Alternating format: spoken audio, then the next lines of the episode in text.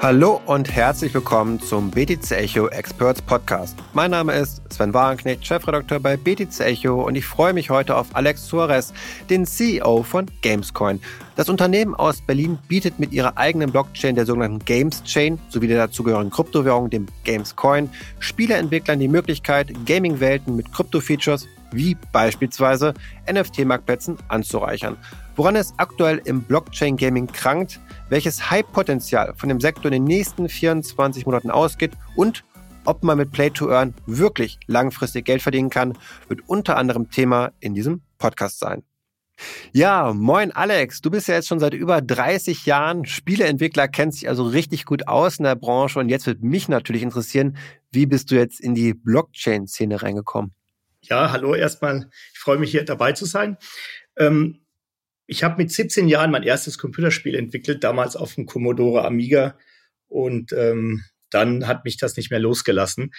Ähm, was, was gibt es in Spielen? Es gibt in Spielen digitale Assets, es gibt in Spielen Items und natürlich passt das exakt zur Blockchain. Ähm, ich selbst bin äh, ein sehr, sehr, sehr früher Adapter von Bitcoin und Co.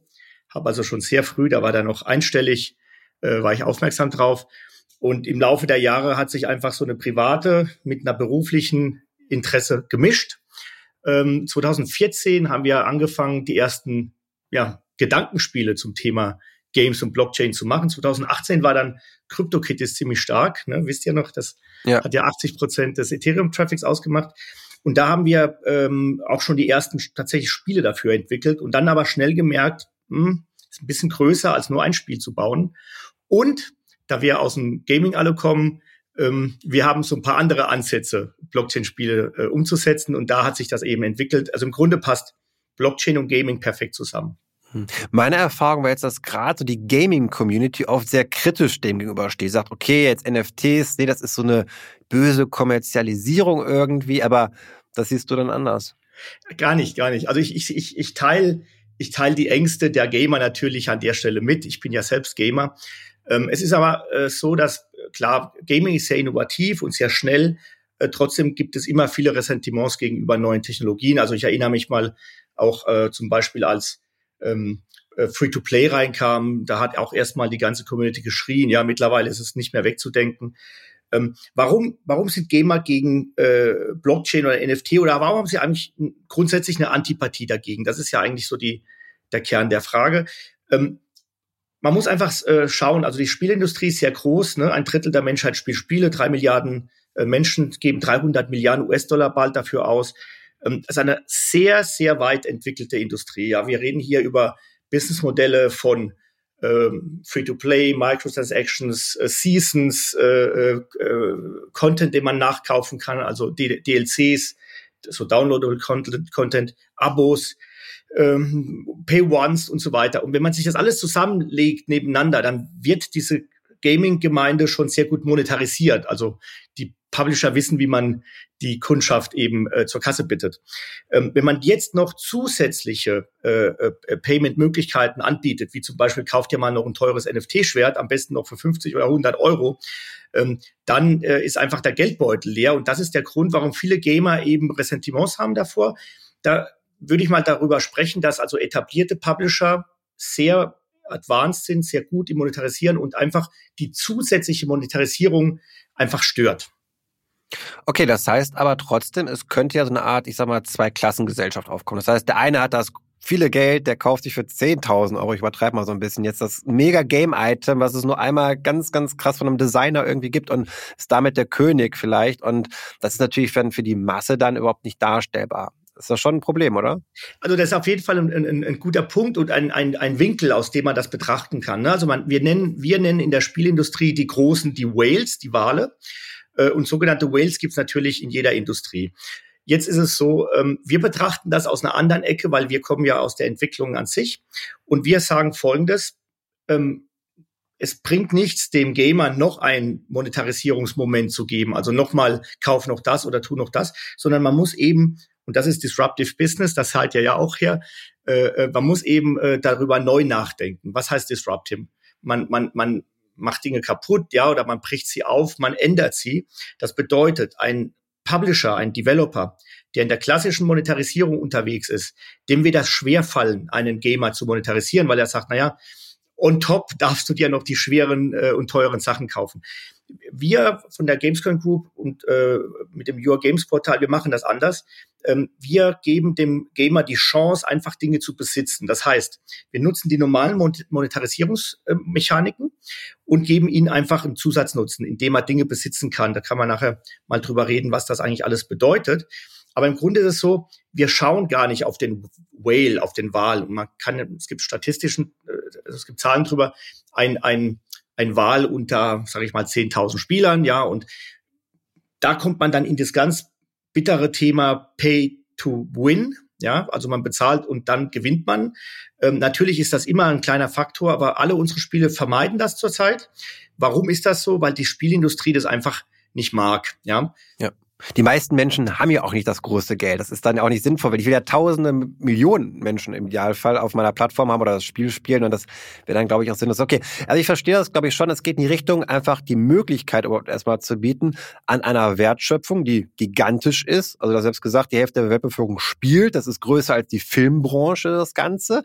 Dass man sagt, okay, es ist teuer, klar, das kostet auch alles irgendwie Geld, aber ihr habt eine Chance, an einem Markt mitzupartizipieren und nicht immer nur ähm, ja, irgendwo Geld zu investieren und da keinen Cent mehr wiedersehen von zu können, sondern wenn ihr gut seid, wenn ihr den Markt versteht, wenn ihr auf Trends richtig setzt, dann habt ihr auch die Möglichkeit eben durch Weiterverkauf von den Dingen, die ihr eben besitzt, also digitale Knappheit eben ermöglicht durch die Blockchain, dann auch ja selbst im Zweifel äh, Geld zu verdienen. Das ist ein super Punkt. Also das trifft es eigentlich auf den, auf den Kopf, ja. Ähm, also zum einen, Monetarisierung gegenüber den Gamern muss immer Gamer-konform sein. Jetzt sind wir alle verwöhnt äh, oder haben uns das schon angeschaut, alle die Blockchain-Games. Äh, Blockchain-Gamer 50 bis 100 Millionen weltweit, alle Whales. Also um der Sprache der Spieleindustrie zu sprechen, sind das alles Whales, alles Wale. Auch Krypto, ne? Also Bitcoin Whales ist ja auch ein ganz standardmäßiger Begriff. Also es gibt dann viele Überschneidungen auf jeden Fall. Genau, abs absolut, absolut. Das ist interessant, äh, wie, wie sehr diese Industrien ineinander greifen, auch von den Bezeichnungen. Ähm, es ist so, wenn man sich die, die Spieler anschaut, dann sind das ganz normale Spieler, die haben alle eine normale äh, Warenkorb, also können nicht mehr ausgeben, als sie schon haben. Das Interessante an unserem Konzept oder überhaupt, was Blockchain ja kann, äh, give ownership back to the user. Also wir geben den als Eigentum zurück zum Nutzer. Was, was bedeutet das denn eigentlich? Ich mache jetzt mal ein gut einfaches Beispiel. Jetzt kaufe ich mir ein Spiel auf Steam, ja, äh, irgendein Spiel 1999 äh, hat mir gut gefallen, habe ich gespielt. Jetzt gehört es mir. Ich habe also, na, gehört ist genau das falsche Wort. Jetzt habe ich ein Nutzungsrecht darauf, ja. Also ich habe das Gefühl, es gehört mir, weil es liegt bei mir im, ähm, im Inventory oder in meinem äh, Steam-Account. Aber wenn ich das weiter verkaufen, selbst verschenken möchte, ist das laut Steam eben nicht möglich. Warum ist das so? Steam ist wie alle anderen Spielefirmen in einem Lizenzierungsbusiness unterwegs. Also man ne, gewährt eine Lizenz, ein Nutzungsrecht für eine bestimmte Nutzung. Das ändert sich mit Blockchain. Das wissen wir alle. Ich meine, alle, die die Blockchain lieben, die wissen, warum sie das lieben. Zum einen Trustless Transactions, zum anderen Peer-to-Peer. -Peer. Und das viel, viel Wichtigere ist, wir haben zum ersten Mal in der Digitalisierung wieder echtes Eigentum. Echtes Eigentum heißt, in meinem Wallet gehört es auch mir. Und genauso ist das bei uns. Wir können also ein Spiel, was bei uns erworben wurde für 1999, gespielt haben und dann verkaufen wir das weiter. Das Interessante ist, wir haben in dem Smart Contract, das sind also tokenisierte Games, eine Reflexion drin, eine, ein Rev-Share, das dem Eigentümer des Spiels, also dem eigentlichen Lizenzgeber, wieder ein Rev-Share gewährt. Und diese kleine Änderung, das ist nicht viel, ja. Wir bringen also zwei Dinge zusammen, die ziemlich äh, Standard sind, Blockchain und Gaming. Aber dass man jetzt Dinge besitzt, wirklich besitzt, nicht nur lizenziert und weiterverkaufen kann, das ist der Gamechanger. Ja, und da ist ja mal ein Punkt auch, was mich mal fasziniert hat, als ich so die Umsatzzahlen gehört habe von so zwei ganz großen Playern aktuell, die ja in dem Fall Play, äh, Ingame-Items, meine ich damit, sehr, sehr gut spielen. Roblox und Fortnite, das sind ja Milliardenumsätze. Äh, ich finde es faszinierend, dass da eben so viel Geld reingebuttert wird, ohne eben, dass man das besitzt. Viele kennen sicherlich auch Roblox und Fortnite. Ähm, was glaubst du, was passiert denn jetzt mit denen? Also werden die weiterhin in ihrer Form Bestand haben können oder werden auch die im Zweifel irgendwann sagen, okay, wir lassen unsere Community via Web3 bzw. NFTs dran partizipieren, weil eigentlich ein großes Interesse haben sie nicht dran, oder? Genau, das trifft es auch wieder. Also im Grunde ist doch so, schaut man auf äh, Fortnite, was von Epic äh, also slash äh, Tencent äh, gelauncht wird und schaut man auf äh, Roblox von, von Microsoft, da ist es so, die haben natürlich kein Interesse daran, das anders zu vermarkten. Warum sollten sie auch, ja? Äh, sie haben eine bestehende äh, IP, die unglaublich stark ist. Sie haben ganz viele Spieler. Äh, ähm, das bestehende Mark äh, äh, Businessmodell ist für sie angenehm, ja, weil sie sind Lizenzgeber. Die werden das nicht ändern. Eventuell könnte man sich vorstellen, dass Skins enhanced werden durch Tokenisierung. Man könnte sich auch vorstellen, ähm, dass äh, besondere Versionen vielleicht auf den Markt kommen. Im Übrigen sind beide Spiele extrem gut für Blockchain geeignet, ja, aber eben aus einer Zeit und aus einer Business-Modell äh, äh, heraus, wo es noch keinen Sinn machte. Anders ist das natürlich bei Newcomern. Also wenn ich jetzt neu auf den Markt komme ähm, und, und sage, ja, hier ist ein Spiel, das folgt diesen neuen Regeln, da gebe ich das Eigentum an den Nutzer, weil dann der Nutzer zwar am Anfang vielleicht noch gar nicht so interessiert ist dafür, da komme ich vielleicht nachher noch dazu, warum eigentlich Blockchain ähm, versteckt sein muss, also sehr leicht sein muss bei, bei, bei Blockchain-Spielen meiner Meinung nach oder unserer Meinung nach. Es ist nur so, dass wenn ich jetzt ein, ein Spiel äh, anfange und dann mache ich das aus Spaß. Ja, warum spielen alle Fortnite? Weil es einfach Spaß macht oder noch besser Roblox oder oder ähm, so, und diese Spiele werden gespielt, äh, weil, weil sie einfach äh, interessant sind, weil sie Spaß machen und so weiter. Ähm, steht der Blockchain im Vordergrund nicht wirklich, ja. Und ähm, muss man deswegen ähm, die Businessmodelle jetzt heute ändern? Würde ich nicht machen an deren Stellen. Witzigerweise können sie es nicht mal. Das heißt, die Großen haben hier eigentlich einen Nachteil. Aber das würde jetzt auch bedeuten, wir sind ja trotzdem noch weiter von entfernt. Also die machen das irgendwie richtig, aber die Blockchain Games bislang machen ja nicht so viel Spaß. Da gab es ja bislang noch nicht die großen Erfolge. Also was können wir uns vielleicht, das kann die Blockchain-Gaming-Szene, sich von denen auch nochmal abschauen? Also was muss sich da ändern, damit der ja. Erfolg kommt? Das ist eigentlich, äh, also ich, ich, wir betrachten es immer so als zwei verschiedene Rennstrecken, ja. Also die Blockchain, Blockchain Games Rennstrecke ist eine andere als die äh, normale äh, Spieleindustrie. Also Zahlen gegenübergestellt, 50 bis 100 Millionen äh, äh, Blockchain-Spieler und drei Milliarden äh, normale Normalos Spieler, also Casual, Core und Co. Ähm, warum, warum sind das zwei unterschiedliche Strecken? Also die eine Strecke, ich mache mal ein Beispiel, X Infinity und Co. Da ist es so, ähm, das sind zum Teil, ich meine das jetzt nicht wirklich böse, aber das sind tokenisierte Schneebälle. Das heißt, wenn es aufhört, äh, oder gamifizierte Schneebälle, wenn es aufhört, ähm, Nutzer nachzukommen, dann ist auch der Geldstrom zu Ende.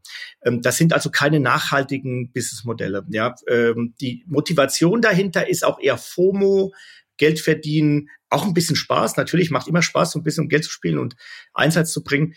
Anders ist es bei Roblox und bei Fortnite. Ähm, mir fällt auch gerade auf, ich habe vorhin Roblox mit ähm, Minecraft äh, äh, durcheinander gebracht. Also Minecraft ist Micro, äh, Microsoft, Roblox ist natürlich ein eigenes Portal. Ähm, da, ähm, das sind ganz klassische äh, Spiele, die passen einfach, wie zu Beginn gesagt, perfekt zu Blockchain und Gaming. Warum? Weil es Items hat und so weiter. Allerdings ähm, ist deren Businessmodell nicht der, äh, die sind nicht ein Modell, dass sie sagen, give, give ownership back to user, sie sind eher ein Modell, dass sie sagen, ähm, ja, du kannst es hier spielen, hast Spielspaß und kannst dir Abkürzungen kaufen, Skins und so weiter, Season Passes. Ähm, das bedeutet, diese Firmen werden natürlich weiterhin, die sind Marktführer, ja, zum Teil Weltmarktführer in ihrer äh, Schiene bleiben. Aber wie jede andere gute Idee wird sich Blockchain Gaming am Ende durchsetzen. Heute ist Blockchain Gaming noch verstanden unter äh, X-Infinity Spiele, wo es halt eben um Geld geht, Tokenisierung. Wo ich aber auch raushöre bei dir, dass du auch da kein großer Fan bist von X-Infinity. Das ist eigentlich dann fast schon viele Games, glaube ich, sind ja schon am Anfang jetzt gerade auch, als die ersten Hypes waren, fast in so Richtung, ich sage, Betrug gegangen, aber wo eigentlich irgendein Spiel rausgekloppt worden ist, mega schlecht. Hauptsache, da wird schnell investiert, schnell Leute drauf und am Ende dann, wer zuletzt übrig bleibt, hat Pech gehabt. Ich würde, also ich würde mir gar, gar nicht ein einzelnes Spiel rauspicken. Ich würde nur sagen, dieses ganze Genre der äh, äh, gamifizierten Schneebälle ist halt eben äh, ein Spaß, kurz, ja, man kann damit ein bisschen was machen. Äh, und schon, wie du es gesagt hast, manchmal ist sogar vielleicht ein betrügerischer Ansatz dahinter. Äh, oder sage ich jetzt mal nicht, nicht, nicht mal betrügerisch, sondern eher eine Idee, wie man halt eben als Entwickler schnell zu Geld kommt und äh, wie man die, die Anfangscommunity daran partizipieren lässt. Unser Ansatz ist ganz andere. Wir demokratisieren im Grunde Gaming, ja. Also wir bringen ähm, ähm, den Gamern, was sie sowieso schon kennen, in einer anderen Darreichungsform dar. So, wenn man sich jetzt anschaut, was die Blockchain-Industrie im Gaming-Bereich bisher gemacht hat, dann ist das schon auch Pionierarbeit. Also ich möchte das gar nicht so negativ darstellen. Es ist nur so, dass äh, tatsächlich Äh, der nächste Schritt jetzt, der nächste logische Schritt, der bedeutet einfach, wie mache ich das Mainstream, wie mache ich es für die breite Masse, heißt günstiger, heißt fairer, heißt wie verteile ich das nicht in Richtung Developer, sondern in Richtung Community um. Und dann wird ein Schuh draus. Hm. Ist denn unsere Blockchain-Technologie überhaupt schon weit genug dafür, Thema Skalierung und so? Ich stelle mir vor, dass das schon sehr anspruchsvoll ist. Das geht jetzt nicht mit einer Bitcoin-Blockchain so einfach wahrscheinlich. Absolut. Also äh, ähm, ja, also erstmal kurze Antwort, ja, die Blockchain-Technologie ist, ist weit genug dafür. Äh, äh längere Antwort, wenn. aber wie tut man das? Also ich mache mal ein einfaches Beispiel, klingt vielleicht ein bisschen brutal, ist aber gut veranschaulich. Ähm, Maschinengewehr wäre jetzt ein NFT. In unserer Welt heißen die Sachen Digital Assets, also eine äh, Entität auf der Blockchain. Die Kugeln, die Bullets dafür sind Datenbank-Einträge. Bedeutet, kaufe ich mir ein Maschinengewehr, ein Eintrag in der Blockchain, das dauert natürlich ne, ein paar Mikrosekunden, ist gemacht. Schieße ich jetzt damit da wie wild äh, in, in der Map rum, äh, dann sind das also Spiele, äh, Datenbank-Einträge und das geht sehr, sehr schnell. Also wir verbinden beides, ja. Deswegen haben wir ja die Games Chain entwickelt. Diese Games Chain hat verschiedene Optimierungen genau auf Spiele-Development-Ebene. Okay, und wie kann ich mir das jetzt vorstellen? Ist von Umsetzung, aber das sind ja auch sehr einfache Games, die wir oft sehen. Also Stichwort Idle Games äh, habe ich da öfter schon mal gehört, aber jetzt diese großen 3D-Welten, dass wir das auch, dass da viel anspruchsvoller ist, nehme ich jetzt einfach mal, ich kenne mich damit nicht technisch jetzt aus, aber gerade das dort eben mit der Blockchain abzubilden, das ist doch nochmal viel herausfordernder als so 2D äh, einfache Grafiken, oder? Also zum einen ist es so, ähm, interessanterweise äh, funktionieren Spiele von ganz einfach bis ganz äh, immersiv und aufwendig. Das hat oft damit zu tun, das eine läuft auf dem Handy, das eine im Webbrowser, das andere brauche ich einen Spiele-PC und so weiter da reden wir aber im Grunde eher über die Immersion, ja, wie, wie weit komme ich da rein, wie realistisch ist es bis hin zum Metaversum und so weiter. Ähm, eine Ebene drunter, die Technologieebene, da geht es ja darum, wie oft schreibe ich denn auf die Blockchain. Blockchain, ne, gut, im Aufschreiben von Dingen, also als, als Ledger, wie oft schreibe ich da rein? Und, und im Grunde ist es so, ähm, ähm, alle Spieler haben ein ähnliches Problem, und zwar eine Auswahl, ein Auswahlkriterium zu treffen, was gehört auf die Blockchain und was nicht. Ich mache mal ein paar Beispiele. Der Avatar natürlich gehört ja drauf, ja. Äh, die, die großen Waffen, die großen Fahrzeuge. Ähm, jetzt vorhin die Bullets nicht, die Consumables auch nicht. Was wieder reingehört, wäre ein Spielergebnis bei E-Sports zum Beispiel, ja, äh, fälschungssicher in der Blockchain abgespeichert. Und im Grunde ist es so, also wir als äh, Gamescom Group mit der Your äh, Games Plattform, wir entwickeln von ganz, ganz einfachen Spielen. Also ich zum Beispiel bin eher ein Casual Gamer, also ich spiele die einfachen Sachen sehr gerne. Oder dann halt richtig Core auf meinem Spiele, auf meiner Spielekiste. Aber dazwischen habe ich nicht so viel.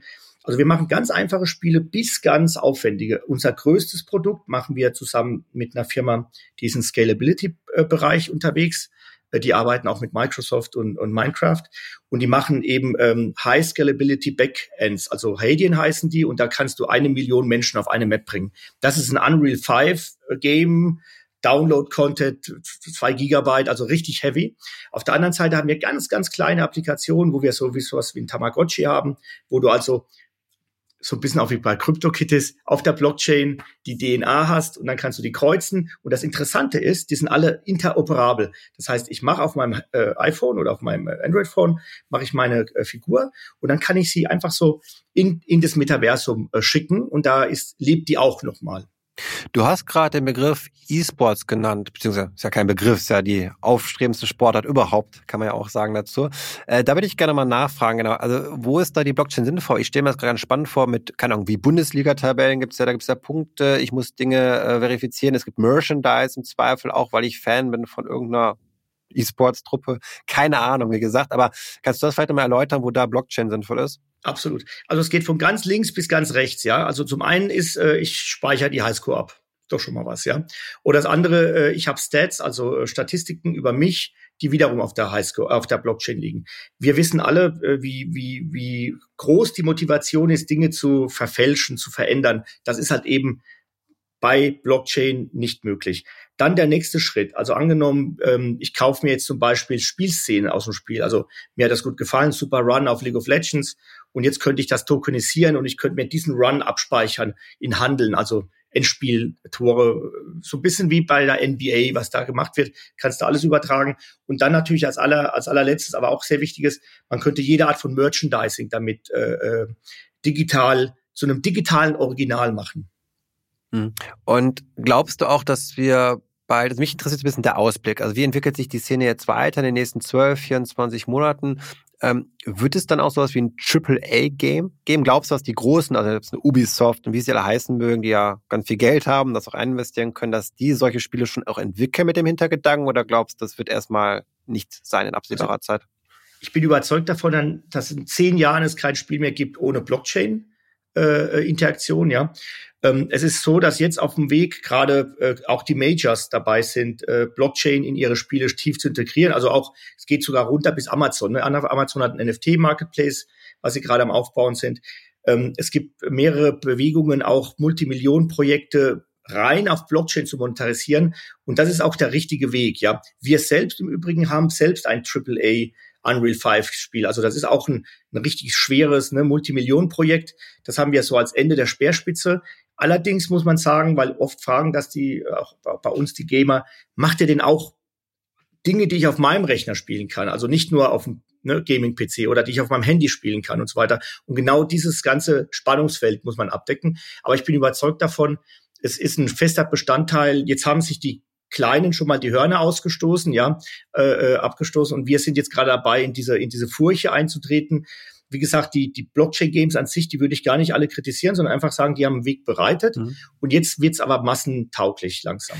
Gibt es denn aktuell Blockchain-Games, wo du den Namen nennen kannst, falls du das kannst, du sagst, die sind interessant eigentlich, die, die finde ich ganz gut irgendwie, die habe ich mir mal angeschaut. So, so kannst du da Namen nennen? Also äh, wir haben natürlich ein, ein ständige Radar über alle Spiele. Es wäre jetzt falsch, sich jetzt einzelne rauszupicken, finde ich. Ähm, was wir machen, wir haben zum Beispiel auf unserem Portal, was jetzt äh, im Juli launcht, das ist your.games, da haben wir eine ganz große Auswahl auch an Blockchain-Spiele, die eigentlich klassisch aus dem Blockchain-Bereich kommen. Wir haben auch eine ganze Menge Web 3.0, ist ja nochmal eine eigene Gattung für sich, ja. Äh, und wir natürlich äh, enhancen zurzeit eine ganze Menge Spiele, ähm, mit einzelnen Elementen. Ich mache mal bei Beispiele, ja. Ähm, wir haben bei uns auf der Games Chain, auf der sogenannten Games Chain, also eine Blockchain nur für Spiele, haben wir zum einen klar die Avatare, die Items und so weiter, aber es gibt bei uns Rohstoffe, also digitales Gold, ja, digitales Silber. Das sind alles ERC20, also wer mit Blockchain sich ein bisschen auskennt, weiß, das sind also Coins, ja, fungible Coins. Und ähm, die werden also aus verschiedenen Spiele raus emittiert. Du kannst also links in einem Spiel um Gold spielen und du kannst es rechts in einem anderen wieder einsetzen. Und da äh, ermutigen wir die äh, Development-Gemeinde, dass sie das einfach nutzen. Ähm, dahinter stecken natürlich sehr, sehr komplizierte wirtschaftliche Zusammenhänge. Äh, aber am Ende des Tages ist der Kundennutzen brutal. Also stell dir vor, du spielst, ich mal ein Beispiel, ein Browser-Game, irgendein Browser-Game und da entsteht Gold. Und dieses Gold kannst du in einem anderen Browser-Game wiederum einsetzen oder in einem, einem Mobile-Game. Das bedeutet, äh, es bleibt in diesem digitalen Kreislauf. Und das ist ja, was uns interessiert. Ja, wie kriegen wir Blockchain so äh, adaptiert auf Gaming, dass jeder was davon hat und dass der junge Spieler, es gibt ja 15-jährige Jungs, die spielen das und für die sind 20 Euro viel Geld, ja, dass er die einfach einsetzen kann in einem anderen Spiel und, und seine Spielzeit im Grunde ein bisschen belohnt wird, wobei wir nicht Play to Earn äh, ermutigen, sondern Play to Own ja, also ich möchte Dinge tun. Und warum mache ich es? Weil ich Spaß haben möchte und nicht, weil ich Geld verdienen muss. Du hast jetzt zwei spannende Sachen gesagt. Das eine ist für mich irgendwie, okay, da entstehen neue Rohstoffe. Also vielleicht auch analog sozusagen, also digital, was man schon im Analogen kennt irgendwie. Das heißt, es gibt vielleicht auch Rohstofftrader, die sonst bei JP Morgan oder Goldman Sachs arbeiten und demnächst dann irgendwie virtuelle Rohstoffe dann handeln, theoretisch. Ich stelle mir das schwierig vor, am Ende, wenn dann der 15-Jährige ganz viele Goldeinheiten gewinnt, die vielleicht auch gekoppelt sind an echtes Gold, sozusagen vom, vom Wert her, damit mehr Geld verdient als seine Eltern und wie das dann beim Finanzamt dann auch alles, dann ob das deklariert, der 14- oder 15-Jährige. Äh, das könnte noch regulatorisch, glaube ich, spannend wäre, ich will gerade regulatorisch, wie siehst du das eigentlich? Gibt es da nicht regulatorisch dann nicht auch Bedenken perspektivisch? Definitiv. Also, äh, ähm, also der, der spannende Teil, der witzige Teil, der lustige ist, die Spiele zu entwickeln. Der, der Teil, der ein bisschen schmerzt immer und Arbeit ist, ist natürlich die Regulatorik, der rechtliche Teil.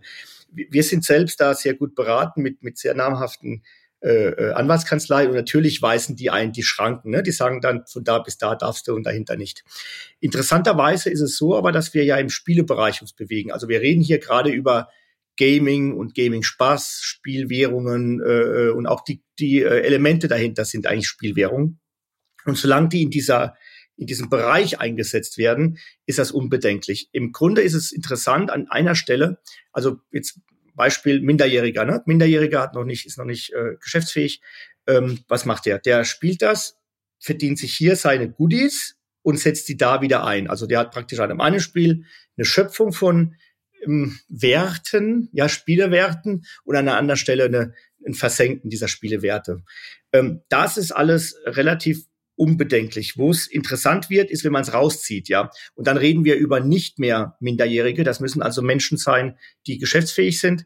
Dann reden wir aber auch über ganz normale Regeln, wie es einfach in der Wirtschaft ist. Also wenn es dann äh, ab einer bestimmten Menge ist es dann eben steuerlich relevant. Ähm, was wir auf jeden Fall machen, und da haben wir die, die sogenannte UID. Also wir haben, das ist auch sehr wichtig, wir machen es sehr einfach reinzusteigen in unser äh, System. Ja, du, du brauchst einfach nur eine E-Mail und ein Passwort und dann hast du also im zweiten Grunde ein Web 2 Erlebnis äh, der Anmeldung, aber Web 3 Funktionalität, weil wir haben einen eigenen Custody, also wir arbeiten da mit der Firma Tankany aus München. Wir haben äh, eine, eine Non-Custodial Wallet. Äh, es gibt eine Payment-Möglichkeit äh, äh und es gibt eine ganz große Katalog an Spielen und äh, ähm, und meinen persönlichen Erfolgen. Und das Ganze verbindet sich in der sogenannten UID. Und diese UID ist praktisch die, das Ticket in diese ganzen Spiele rein. Da unterscheiden wir schon sehr streng. Ja, wenn also jemand plötzlich sich 1000 Euro auszahlt, also wie ich, denke jetzt an jemand, der professionell das als Trader betrachtet, der muss sich natürlich wie bei einer Plattform KYC, da muss die ganzen Prozess machen. Das ist ich sage mal, ein kleiner Prozentsatz der Menschen, die das machen werden. Die meisten werden einfach sich erfreuen am Transfer von Gütern von einem mhm. zum anderen Spiel. Aber ich glaube, das wird sehr spannend noch werden. Ich glaube, es wird diese beiden Welten geben, die regulierte, wo dann jeder weiß, wie alt bist du, wo hast du ein Konto, wo hast du es eingezahlt, damit du es auch auszahlen kannst. Auf jeden Fall, das wird kommen. Ich glaube, da wird es auch Auflagen geben vom Staat oder von Behörden. Aber natürlich ist es auch dezentral. Am Ende kann ich natürlich immer meine Non-Custodial-Wallet haben, zocke mir irgendwo was als 14-Jähriger und habe dann meine Ether, meine Bitcoin am Ende des Tages und kann die dann auch nochmal ausgeben. Ich habe einen Besitz, ich habe Eigentum geschaffen sozusagen, vorbei an den Aufsichtsbehörden, vorbei am Finanzamt. Das wird, ich glaube, das wird auch noch passieren. Ich glaube, da wird es dann irgendwelche in zwei, drei, vier Jahren, ich weiß nicht, wie lange das dauert, noch mal große Diskussionen geben. Noch sind wir nicht so weit, noch ist das in beiden Welten irgendwie möglich, aber spannend. Du hast auch kurz vom Play to Earn gesprochen und da habe ich auch so rausgehört, da was ist nicht so der Fan von irgendwie. Also kann man nicht damit als aber auch Geld verdienen, das ist ja auch sehr interessant. Also mich hat das gefreut damals, als hätte ich nicht Zeitung austragen müssen für fünf Euro die Stunde irgendwie oder so. Wenn ich das also verdient hätte bei Counter-Strike-Spielen damals mit 15, 16, 17, äh, hätte ich das sehr intensiv gemacht. Das, also da bin ich bei dir. Also ähm, äh, das machen die auch. Also man muss einfach sagen, die, die, äh, die Jungs, die Mädels, die Jungen, äh, die werden das nutzen. Das ist doch toll, ja. Äh, in einem kleinen Maße nutzen. Ähm, am Ende des Tages ist es nur so, dass wir ähm, der Meinung sind, dass Spiel, also warum ist die Spielindustrie so groß, drei Milliarden Menschen, weil es Spaß macht, ja, weil es Spaß macht. Und wenn man dann mit Spaß äh, Geld verdienen kann, dann ist es auch interessant. Es ist nur leider so, ähm, und ich sehe das im, im Freundeskreis und auch im erweiterten Freundeskreis. Es gibt viele Menschen, die spielen, die haben sich wirklich fokussiert dann plötzlich auf äh, Blockchain-Games als Play to Earn und sind dann am Irrtum aufgelauert, weil sie hatten viel Zeit investiert und sogar Geld, aber irgendeiner muss ja dafür die Party bezahlen, ja, und die haben es dann verloren. Und, und das ist also genau die Ecke, wo wir nicht rein wollen. Äh, auch ein kurzes Wort nochmal zur Regulierung. Also äh, wir schauen da schon immer sieben Schritte voraus. Also alles, was wir uns anschauen, uns ist bewusst, ja, dass es einfach ein, ein, ein Touchpoint hat in Richtung Regulierung und zwar zweimal. Einmal geht es um den Kundenschutz, und zum anderen geht's halt einfach um den Staatsschutz. Also zahlen die denn auch alle brav ihre Steuern, ja? Und und äh, diese Kombination, äh, deswegen haben wir ja auch dieses ganze ID-Thema und so weiter aus der Welt geschaffen, weil wir äh, äh aus, aus dem Boden geschaffen, weil weil wir sagen nicht aus der Welt, äh, weil wir sagen, äh, ähm, das ist sehr wichtig, äh, grundsätzlich darüber eine, eine Kontrolle zu haben, das im Grunde äh, äh, äh schon mal vorwegzunehmen, bevor der Gesetzgeber auf die Idee kommt. Am Ende des Tages jetzt zum Thema äh, Verdienen und, und Spielen. Es ist überhaupt nichts dagegen zu sagen, wenn, wenn manche sagen, okay, ich, ich besser mir mein Taschengeld auf, ich habe überhaupt Taschengeld oder ich kann überhaupt mir was Neues leisten, alles toll. Was wir vermeiden möchten, ist einfach, dass ganze äh, äh, Drittweltregionen, äh, Länder anfangen, das zu spielen und zu schöpfen. Das passiert in der Vergangenheit. Und das erzeugt eigentlich eine, eine, ja, eine verkehrte Wertschöpfungskette, die eigentlich so nicht gewollt ist von uns. Ja. Das heißt, wir haben. Das hat man aber Ex Infinity mal nicht gesehen. Da war das, ich weiß, Vietnam oder Philippinen ja. oder sowas gewesen, wo mal viele mehr verdient haben, damit als einen normalen Job zu haben, wo dann ja, ja. tausende Menschen auf einmal hauptberuflich Ex Infinity gemacht haben. Ich, ich fange mal noch einen Schritt weiter hinten an. Du erinnerst dich ja an World of Warcraft, da gab es das Chinese Gold. Also Chinese Gold bei World of Warcraft war ja so, man konnte im Spiel ja Gold schöpfen und dann hat man das in, in also es war in China, waren das ganze Fabriken voll mit Menschen am PC und die haben das halt gespielt. Äh, das halt die Arbeitskraft ist gering, äh, die, die Gehälter und die Löhne natürlich auch dann entsprechend, ja. Und dieses Chinese Gold konntest du auf eBay kaufen. Äh, das sind Tendenzen, die existieren. In der freien Marktwirtschaft wird es immer was geben, ne, was in die falsche Richtung läuft. Am Ende des Tages ist uns das alles sehr bewusst. Wir haben selbst im Team, also einer unserer Boardmitglieder hat äh, acht Jahre bei äh, Blizzard gearbeitet und genau diese Projekte auch begleitet. Ähm, und ist das sehr bewusst. Wir sind da sehr vorsichtig ähm, und, und haben einfach ein Auge drauf, ja, weil am Ende des Tages sind wir in einer großen Spaßindustrie und das soll es auch bleiben. Das finde ich ist ein sehr, sehr schönes Schlusswort. Es soll am Ende Spaß machen. Dafür ist Gaming da irgendwie. Deswegen setzen wir uns stundenlang hin und nicht, um dann auch noch Geld zu verdienen, was wir den ganzen anderen Tag, die ganzen anderen Stunden ja schon machen müssen, in den meisten Fällen zumindest. Ähm, in dem Sinne hat mich sehr gefreut, Alex. Und viele Insights über ein breites Thema. Ich glaube, man kann da in vielen Dingen noch tiefer reingehen. Wir haben heute versucht, vieles zu streifen. Ich glaube, wichtig für mich ist immer dieses digitaler Besitztum, digitale Knappheit, das finde ich immer ganz, ganz wichtig, irgendwie generell, jetzt nicht bei Blockchain Gaming, generell durch Blockchain ermöglicht, aber eben vor allem auch in dieser gigantischen Industrie, die einfach unfassbar schnell weiterhin wächst. Und wenn euch, liebe Hörerinnen und Hörer, der Podcast gefallen hat, dann würde es mich natürlich auch sehr freuen, wenn ihr uns das ja durch eine schöne Bewertung wiedergibt auf Apple Podcasts, Spotify und Co. Das wäre wirklich klasse und würde uns sehr, sehr helfen. In diesem Sinne dann, macht es gut und bis zum nächsten Mal.